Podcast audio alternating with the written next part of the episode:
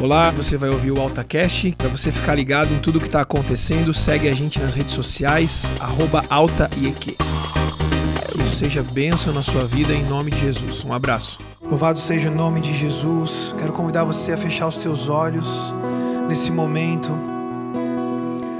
Voltar o seu pensamento para Deus, conectar o seu coração unicamente com o Senhor nesse momento. Se tiver alguma coisa que esteja te distraindo, ou que você sabe que vai te distrair, que vai roubar a tua atenção nesse momento, tenta silenciar isso agora, tenta deixar isso de lado agora e vamos orar. Senhor Deus, nós somos muito gratos, Pai, pelo teu Espírito Santo. Obrigado porque o Senhor está nesse lugar aqui onde nós estamos fazendo essa transmissão, mas o Senhor também está na casa de cada um que está conectado conosco agora nós nos reunimos nesse momento, nesse horário, em um só coração, debaixo da autoridade de um só Senhor, em um só Espírito. Por isso, Deus, nós te agradecemos porque isso é possível. Obrigado, Pai. Obrigado porque o teu amor nos alcançou e a tua graça nos alcançou e nos salvou. E nesse momento nós queremos dedicar inteiramente a nossa atenção à leitura da tua palavra, à exposição da tua palavra. E nós te pedimos, Senhor, fala conosco. Fala conosco, Deus. À medida em que nós lermos as Escrituras, à medida em que nós fomos caminhando naquilo que o Senhor já estabeleceu para o dia de hoje, que o nosso coração seja moldado, que o nosso coração seja lapidado com a lâmina da tua palavra, Senhor, a ponto, Deus, de nós termos os nossos olhos abertos, os nossos ouvidos abertos para ver, para ouvir aquilo que o Espírito Santo diz a nós, aquilo que o Espírito Santo diz à sua igreja, em nome de Jesus. Amém. Louvado seja o nome do Senhor muito, muito boa noite. Que bom que nós estamos juntos aqui. Nós estamos na nossa série da carta aos Hebreus. E eu quero convidar você nesse momento a abrir a sua Bíblia em Hebreus, capítulo 9. Nós vamos ler alguns blocos desse capítulo 9. Então fica com a tua Bíblia pertinho e em seguida vamos conversar um pouquinho sobre isso. Tá bom? Hebreus, capítulo 9. Vamos lá, nós vamos ler primeiro aqui do versículo 1 ao 3. Ora, a primeira aliança tinha regras para adoração e também um tabernáculo terreno. Foi levantado um tabernáculo. Na parte da frente, chamada Lugar Santo, estavam o candelabro, a mesa dos pães da presença. Por trás do segundo véu havia a parte chamada Santo dos Santos, onde se encontravam o altar de ouro para o incenso e a arca da aliança totalmente revestida de ouro. Agora vamos para o 6. Estando tudo assim preparado, os sacerdotes entravam regularmente no lugar santo do tabernáculo para exercer o seu ministério. No entanto, somente o sumo sacerdote entrava no Santo dos Santos, apenas uma vez por ano e nunca sem apresentar o sangue do sacrifício, e que ele oferecia por si mesmo e pelos pecados do povo que havia cometido por ignorância. Dessa forma, o Espírito Santo estava mostrando que ainda não havia sido manifestado o caminho para o Santo dos Santos, enquanto ainda permanecia o primeiro tabernáculo. Agora vamos pular para o 11. Quando Cristo veio como sumo sacerdote dos benefícios agora presentes, ele adentrou o maior e mais perfeito tabernáculo, não feito pelo homem, isto é, não pertencente a esta criação, não por meio de sangue de bodes e novilhos, mas pelo seu próprio sangue. Ele entrou no santo dos santos uma vez por todas e obteve eterna redenção. Agora vamos ler o 23 ao 25.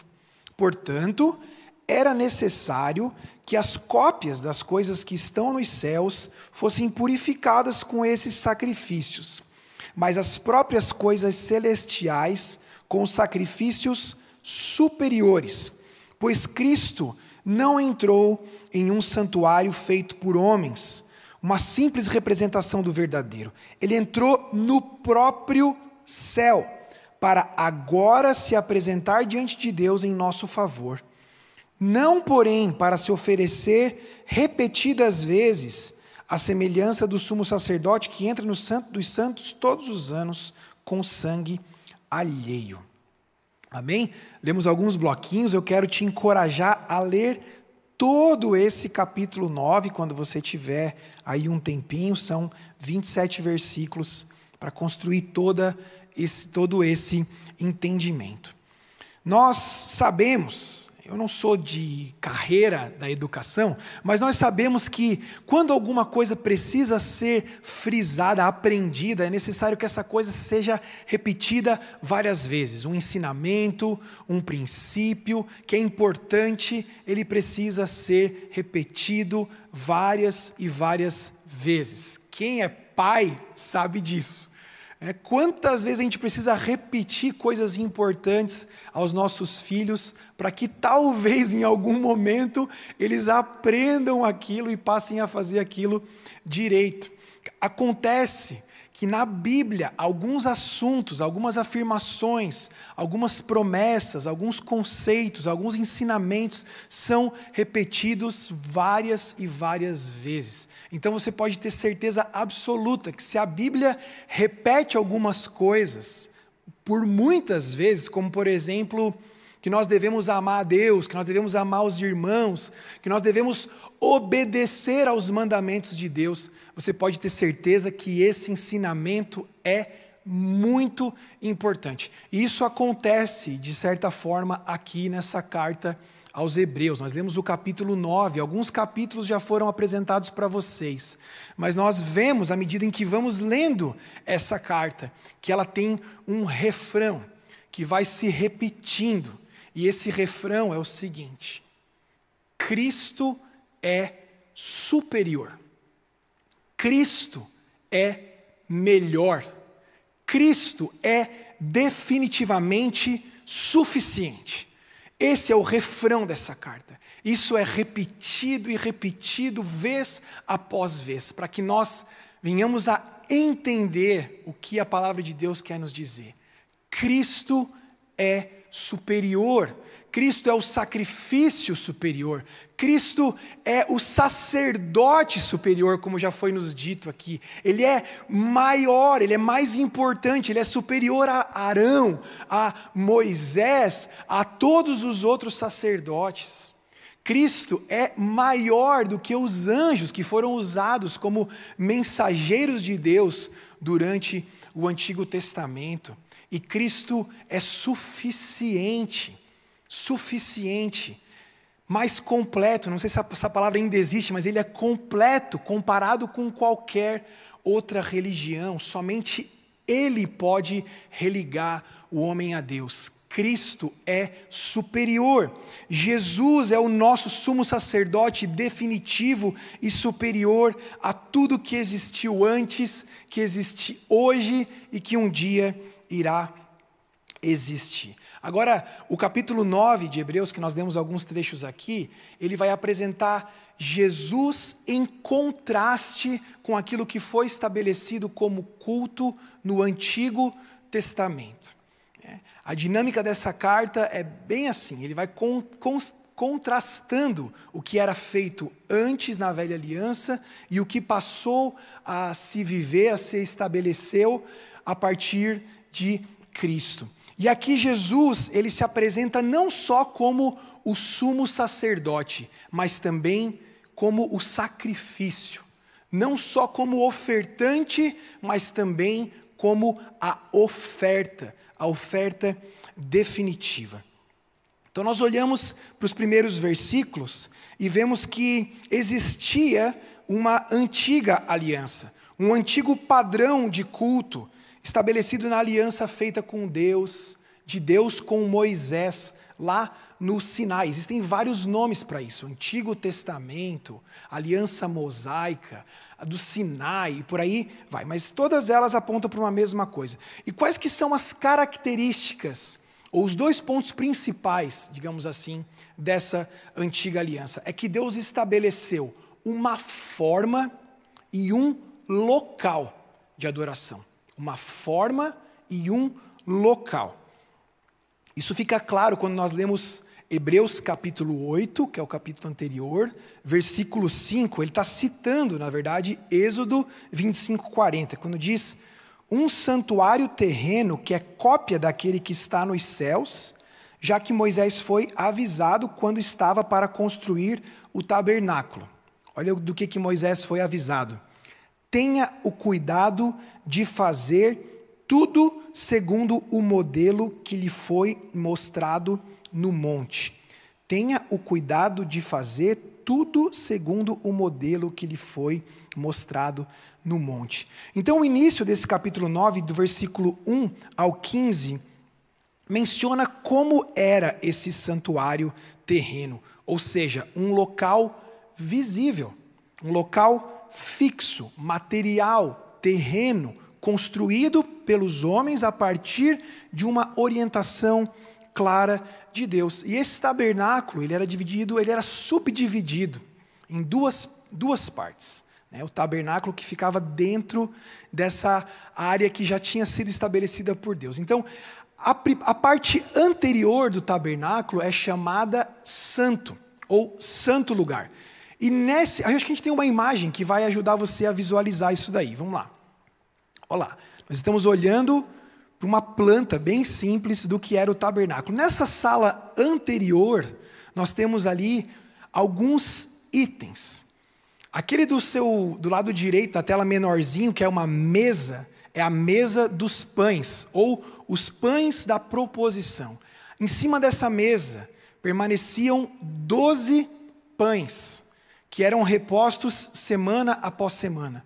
Esses pães ficavam ali o tempo todo, eles serviam de alimento para os sacerdotes. Mas o mais importante é que eles representavam o povo de Deus, ou seja, as doze tribos. Do lado oposto da mesa dos pães está ali o candelabro ou candeeiro com sete velas. Esse candelabro permanecia aceso, porque ele era a única fonte de iluminação dentro do lugar santo. E ele permanecia aceso o tempo todo com óleo correndo e mantendo essa chama acesa. E ali um pouquinho para frente, aquele menorzinho, é o altar de incenso. É interessante porque o autor aos Hebreus menciona o altar de incenso ou incensário dentro do Santo dos Santos. Mas é porque quando o sumo sacerdote ia entrar no Santo dos Santos, então o incensário era levado para a parte de dentro para aromatizar aquele lugar. E é por isso que a gente canta aquela música, né? No Santo dos Santos, a fumaça, a fumaça me esconde, é a fumaça do incensário. Então, essa é a parte chamada santo lugar. E aí tinha um véu, que é esse segundo véu. O primeiro véu, o véu da entrada, e o segundo véu separava o santo lugar, ou lugar santo, do segundo tabernáculo, do tabernáculo posterior, chamado Santo dos Santos ou Lugar Santíssimo. E lá dentro desse lugar, do Santo dos Santos, ficava o, a Arca da Aliança ou a Arca do Concerto. Legal, pode tirar a imagem, Lucas, obrigado, só para você visualizar um pouquinho. Se tiver curiosidade sobre isso, você pode procurar no YouTube.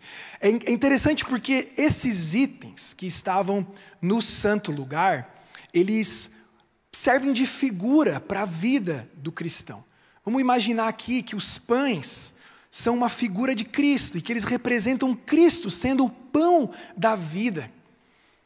Que serve de alimento para os seus sacerdotes, porque hoje nós somos os sacerdotes de Deus e nos alimentamos do pão da vida, que é o próprio Cristo. E nesse mesmo lugar, do lado do lado oposto ali, do lado contrário, nesse mesmo ambiente, ficava esse candelabro que era alimentado por um óleo e permanecia aceso, como o óleo do Espírito espírito que nos que faz com que permaneçamos acesos, atentos e vivos na presença de Deus. E da mesma forma o incensário apresenta um aroma, um cheiro, né, que não era o cheiro como dos sacrifícios, mas um aroma suave que nos faz lembrar das intercessões e do tempo de adoração na presença de Deus. E na mesma forma, o santo lugar é, o Santíssimo Lugar também representa bênçãos de Deus. De que forma? Dentro da Arca da Aliança permaneciam ali alguns itens. E o texto de Hebreus, ele mostra para a gente, ele conta para a gente o que, que estava ali dentro dessa Arca da Aliança. Permanecia dentro da Arca da Aliança um pote de ouro com um exemplar do maná que foi colhido no deserto. É interessante, porque o texto que fala do maná diz que esse maná ele apodrecia, ele vencia de um dia para o outro. Mas colocado dentro dessa vasilha de ouro, ele permanece sem estragar. Também dentro da arca da aliança estava ali o bordão de Arão, a vara de Arão, né? aquele pedaço de pau que ele usava, que floresceu, testificando que ele era o sacerdote escolhido de Deus. Imagine um pedaço de pau, um galho seco, que floresceu, que produziu flores. E ainda estavam ali as tábuas da aliança que foram dadas por Deus a Moisés. Olha que representação maravilhosa, as tábuas da lei, representando os preceitos de Deus na nossa vida. A, a, vara de Arão, que era um galho seco, mas floresceu, representando a nossa vida florescendo o fruto do Espírito. Estávamos mortos como um galho seco, mas agora temos vida e florescemos de acordo com a vontade e o poder de Deus. E também o maná, que representa o sustento, a provisão de Deus que nos é dada dia após dia, com uma misericórdia de Deus que se renova dia após dia. Mas tudo isso são figuras. Tudo isso são figuras. Na tampa da arca da aliança era onde ficava o propiciatório, era o lugar onde o sumo sacerdote, que entrava uma vez por ano nesse lugar, no dia da expiação, ele aspergia um pouco de sangue sobre o propiciatório, para que aquele sangue cobrisse e livrasse da culpa dos seus pecados e de todo o povo que pecava por ignorância.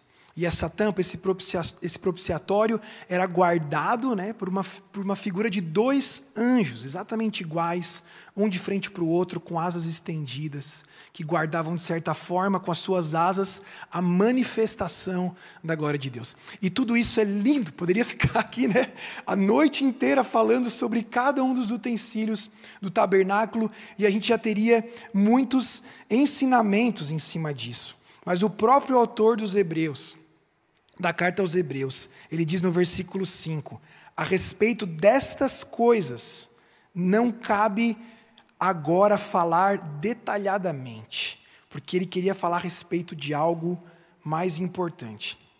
Mas ele continua nos apresentando ainda as regras cerimoniais. Eram muitas regras cerimoniais a serem seguidas, que foram detalhadamente repassadas para Moisés e então para os levitas, que eram os sacerdotes que ministravam no lugar santo, que é esse, esse primeiro tabernáculo. Era necessário oferecer um animal como sacrifício no altar de sacrifício que ficava no átrio, e então lavar as mãos é, na pia de purificação, lavar os pés, para então entrar dentro desse lugar e fazer ali toda a ministração que era feita.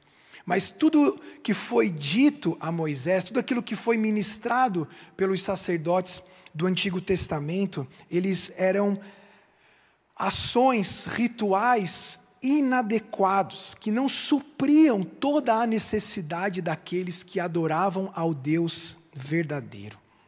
O versículo 6 nos fala isso. Diz assim: os sacerdotes entravam regularmente no lugar santo do tabernáculo para exercer o seu ministério. Eles entravam todos os dias, todos os dias. E todos os dias eles faziam o mesmo ritual que visava uma adoração ritualística, uma adoração exterior. simplesmente cerimonial que servia para que a consciência fosse limpa, para que houvesse uma limpeza da consciência. Era simples e formal. Na verdade, cerimonial, solene, mas simplesmente exterior. Um pouco diferente do que acontecia no Santo dos Santos, aonde o sumo sacerdote entrava só uma vez por ano. Semelhante a quando Moisés encontrou com o Senhor face a face na sua tenda. Algo íntimo, algo especial. Mas o que que tudo isso tem a ver com os dias de hoje? O que que tudo isso tem a ver com o culto que nós prestamos hoje e o relacionamento que nós temos com Jesus? Deus está mostrando para nós que na adoração do tabernáculo haviam duas grandes limitações. Uma limitação de acesso e uma limitação de purificação. A limitação de acesso, pense, nós não podemos imaginar o tabernáculo como um templo dos dias de hoje, né? como o templo da nossa igreja, que em dias normais as pessoas podem entrar e sair conforme querem, né? em horários de culto ou mesmo não em horários de culto. No tabernáculo existiam restrições. As pessoas comuns, ou seja, aqueles que não eram levitas, que não eram sacerdotes, que não haviam sido separados e consagrados para o serviço, serviço sacerdotal, o máximo que eles poderiam fazer era acessar o átrio, que era o pátio de fora, a parte de fora da estrutura do tabernáculo. No santo lugar, somente os levitas, somente os sacerdotes poderiam entrar. E no Santíssimo Lugar, ou seja, no Santo dos Santos, onde estava a Arca da Aliança, somente o sumo sacerdote, ainda uma vez ao ano, existia uma limitação muito grande de acesso ao lugar da presença de Deus. E é isso que o versículo 8 diz: que ainda não havia sido manifestado o caminho ao Santo dos Santos. E a outra limitação que o tabernáculo tinha era uma limitação de purificação. Dá uma olhada no versículo 9. As ofertas e sacrifícios não podiam dar ao adorador uma consciência perfeitamente limpa. Não era à toa que era necessário, dia após dia, ano após ano, sacrifício após sacrifício ser apresentado para que houvesse uma limpeza exterior da consciência, uma limpeza cerimonial. E aconteceu algo muito parecido com isso 500 anos atrás, quando a reforma protestante surgiu e foi ganhando forma. O que, que os reformadores criticavam? Eles criticavam as práticas da igreja que era vigente a respeito das penitências, das confissões, das procissões, dos indultos que precisavam ser pagos semana após semana, ou mês após mês, ou ano após ano, que martelavam uma ideia de que nunca seria possível se livrar completamente da culpa do pecado. Porque aquela sensação de sempre ter que ficar fazendo as mesmas coisas e os mesmos rituais para que a consciência fosse limpa, apresentava claramente a ideia de que nunca seria possível ser totalmente limpo da culpa e do peso do pecado. A história conta que Martinho Lutero, que foi um dos protagonistas da reforma protestante, ele se confessava tanto e tanto e tanto com o seu mentor, que o mentor dele uma hora disse assim: Olha, Martinho, por favor, Venha se confessar só quando você realmente tiver algo para falar, algo pesado para contar, porque eu não te aguento mais, né? Eu estou parafraseando aí. Mas o que, que acontecia? Martinho Lutero não se sentia limpo do seu pecado, ele não conseguia entender, ele não conseguia realmente desfrutar da libertação completa do peso do pecado. E era algo semelhante que acontecia na adoração do tabernáculo sacrifício após sacrifício, ano após ano, pedindo perdão, pagando com sangue de animais, para que a consciência fosse limpa, para que cerimonialmente os adoradores fosse limpo. Isso, na verdade, ia firmando a ideia que a questão do pecado não estava sendo realmente resolvida, ela estava sendo remediada. Semana após semana, ano após ano, o assunto do pecado não estava resolvido. Mas foi Deus quem deu esse modelo de culto para o povo, porque Deus precisava ensinar ao seu povo que aquela não era a solução final para os seus pecados, que tudo aquilo era um arranjo provisório, um ensaio, uma parábola. É o que diz o versículo 10. Eram apenas prescrições que tratavam de comida e bebida e de várias cerimônias de purificação com água. Essas ordenanças exteriores foram impostas até o tempo da nova ordem. O que foi orquestrado por Deus na antiga aliança, como diz no texto que eu já mencionei, Hebreus 8:5, era uma cópia, era uma sombra. A cópia representa o original mas ela nunca vai substituir o original. A sombra só pode ser projetada a partir de algo real, mas a sombra nunca vai representar fielmente o objeto que lhe dá forma. Nunca. E o autor aos Hebreus diz que Deus fez tudo como apenas uma cópia e uma sombra de algo melhor que estava por vir. E o que estava por vir? Quem estava por vir era o Cristo de Deus, que viria para estabelecer uma nova aliança. Jesus compareceu diante de Deus no tabernáculo eterno, oferecendo o próprio sangue, não como sangue de bodes e novilhos, mas sim com o seu próprio sangue. Quero convidar você a ler esse trechinho do versículo 11 ao 14. Vamos ler ele com calma, olha isso. Quando Cristo veio como sumo sacerdote, Cristo veio como sumo sacerdote. Não era mais Arão.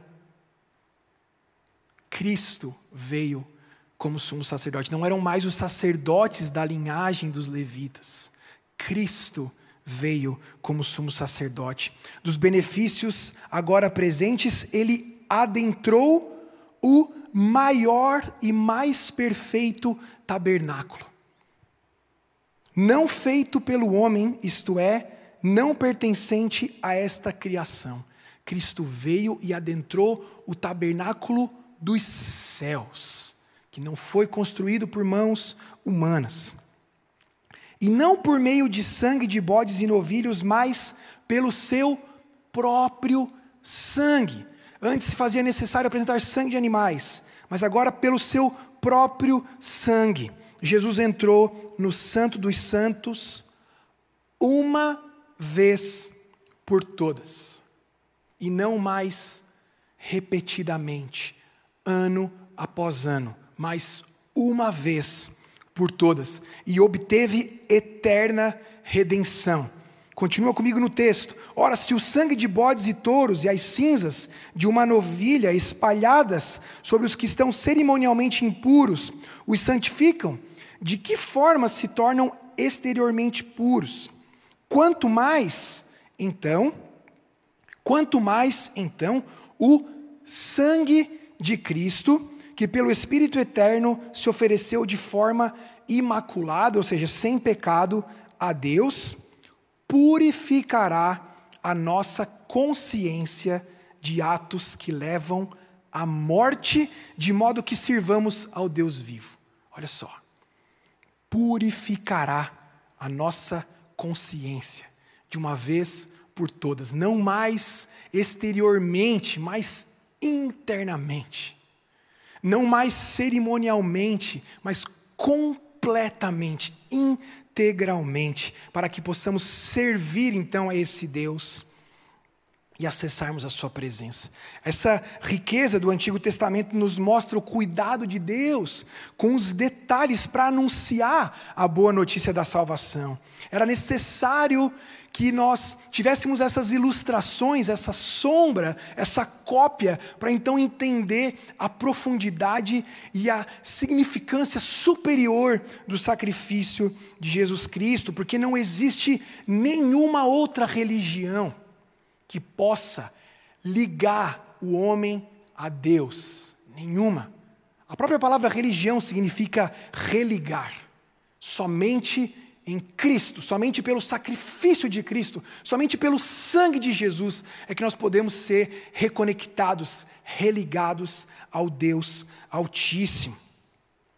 E a obra de Cristo na cruz, ela tem um efeito eterno. Mas para que eu e você possamos entender que efeito é esse, nós podemos dizer que a obra de Cristo na cruz, ela teve um efeito no passado, ela tem um efeito no presente e ela terá um efeito no futuro. De que forma? No passado, porque Cristo morreu.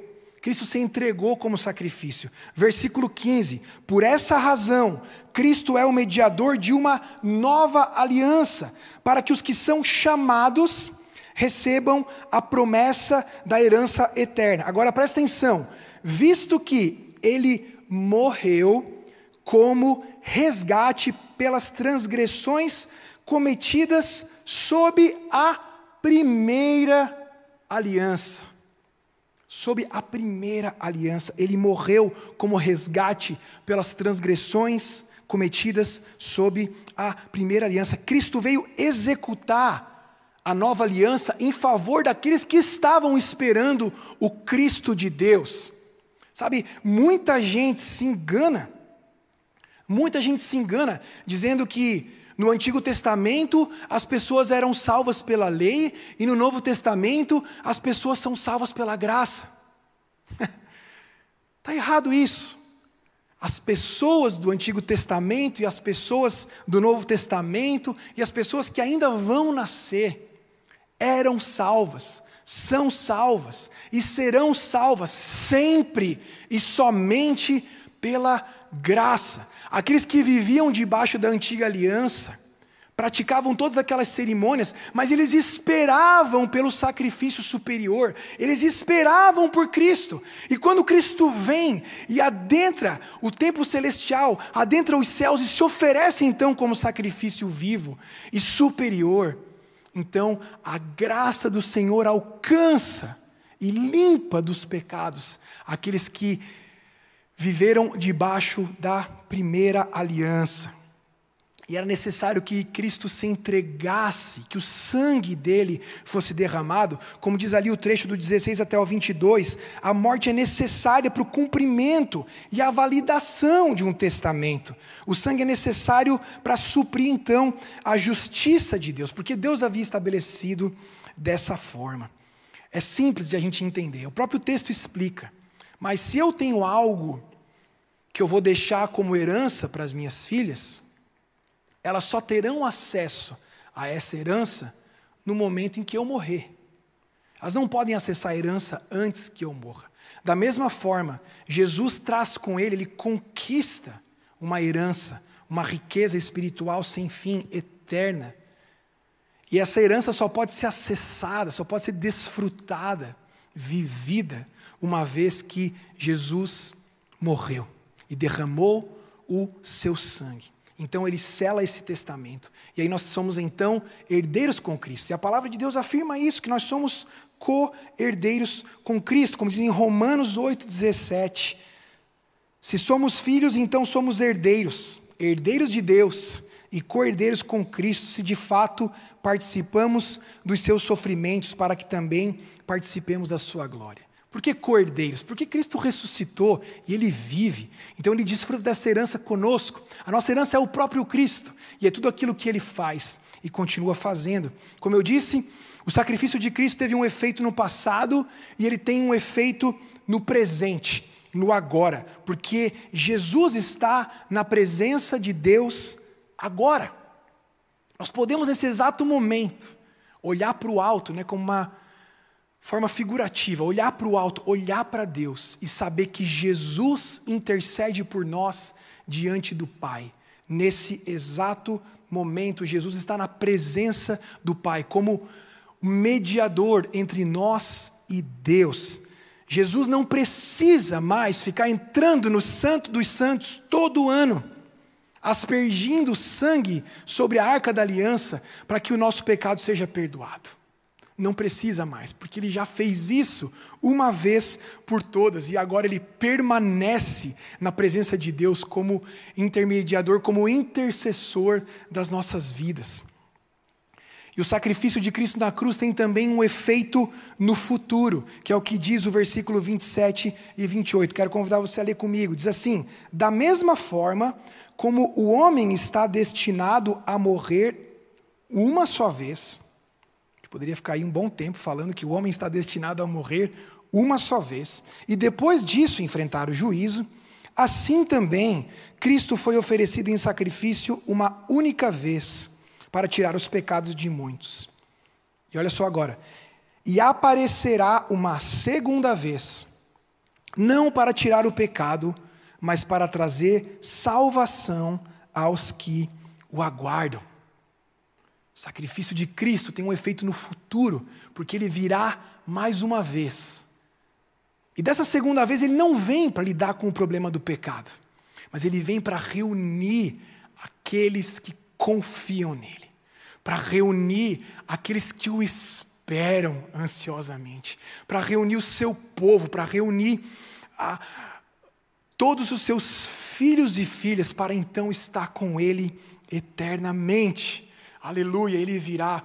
O Senhor salvou, o Senhor salva e o Senhor nos salvará. Ele é aquele que era, aquele que é e aquele que há de vir. E é por isso que hoje, diante de todas essas coisas, nós podemos entender o que, o que Jesus diz em João 4, 23 e 24, quando ele diz: No entanto, está chegando a hora, e de fato já chegou, está chegando, mas de fato já chegou, em que os adoradores, em que os verdadeiros adoradores adorarão o Pai em espírito e em verdade, e são estes os adoradores que o Pai procura.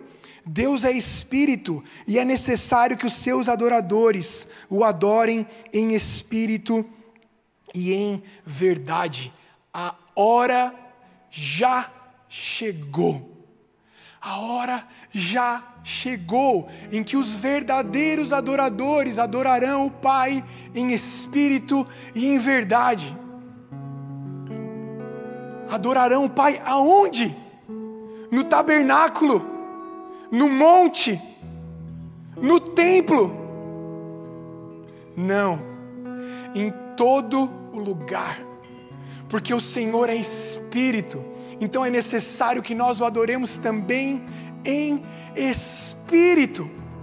Sabe, às vezes, você está apegado com o templo. Sabe, eu vejo muitas pessoas, nossa, que saudade de ir para a igreja. Eu também sinto saudade de ir para a igreja de estar no templo, no prédio igreja. Mas a minha saudade de Deus Pai, Deus Filho e Deus Espírito Santo precisa ser muito maior, porque hoje não é mais limitado o acesso a Ele, hoje não existe mais um só lugar, hoje todo lugar é lugar de adoração, porque o Senhor é Espírito, e aonde o Espírito de Deus está, ali há liberdade ali há liberdade. Então nós nos apegamos a formas, nós apegamos, nos apegamos a lugares, porque talvez a gente não tenha entendido o quanto a obra de Cristo foi suficiente para que eu e você tenhamos acesso a Jesus, em Jesus a Deus todos os dias. Todo santo dia, porque todo dia é santo na presença do Santo dos Santos. Eu e você somos herdeiros dessa vitória de Cristo sobre o pecado.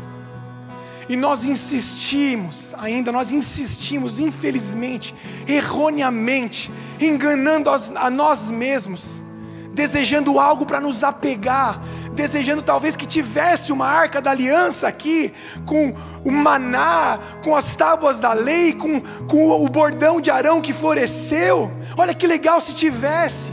A arca está dentro de você agora, querido. A presença manifesta de Deus está dentro de você. Olha o que Atos 7 diz. No deserto, os nossos antepassados tinham um tabernáculo da aliança, que fora feito segundo a ordem que Deus deu a Moisés, de acordo com o modelo que ele tinha visto. Tendo recebido o tabernáculo, os nossos antepassados o levaram sob a liderança de Josué, quando tomaram a terra das nações, que Deus expulsou diante deles. Esse tabernáculo permaneceu na terra até a época de Davi, que encontrou graça diante de Deus e pediu que lhe permitisse providenciar uma habitação para o Deus de Jacó. Mas foi Salomão que construiu a casa.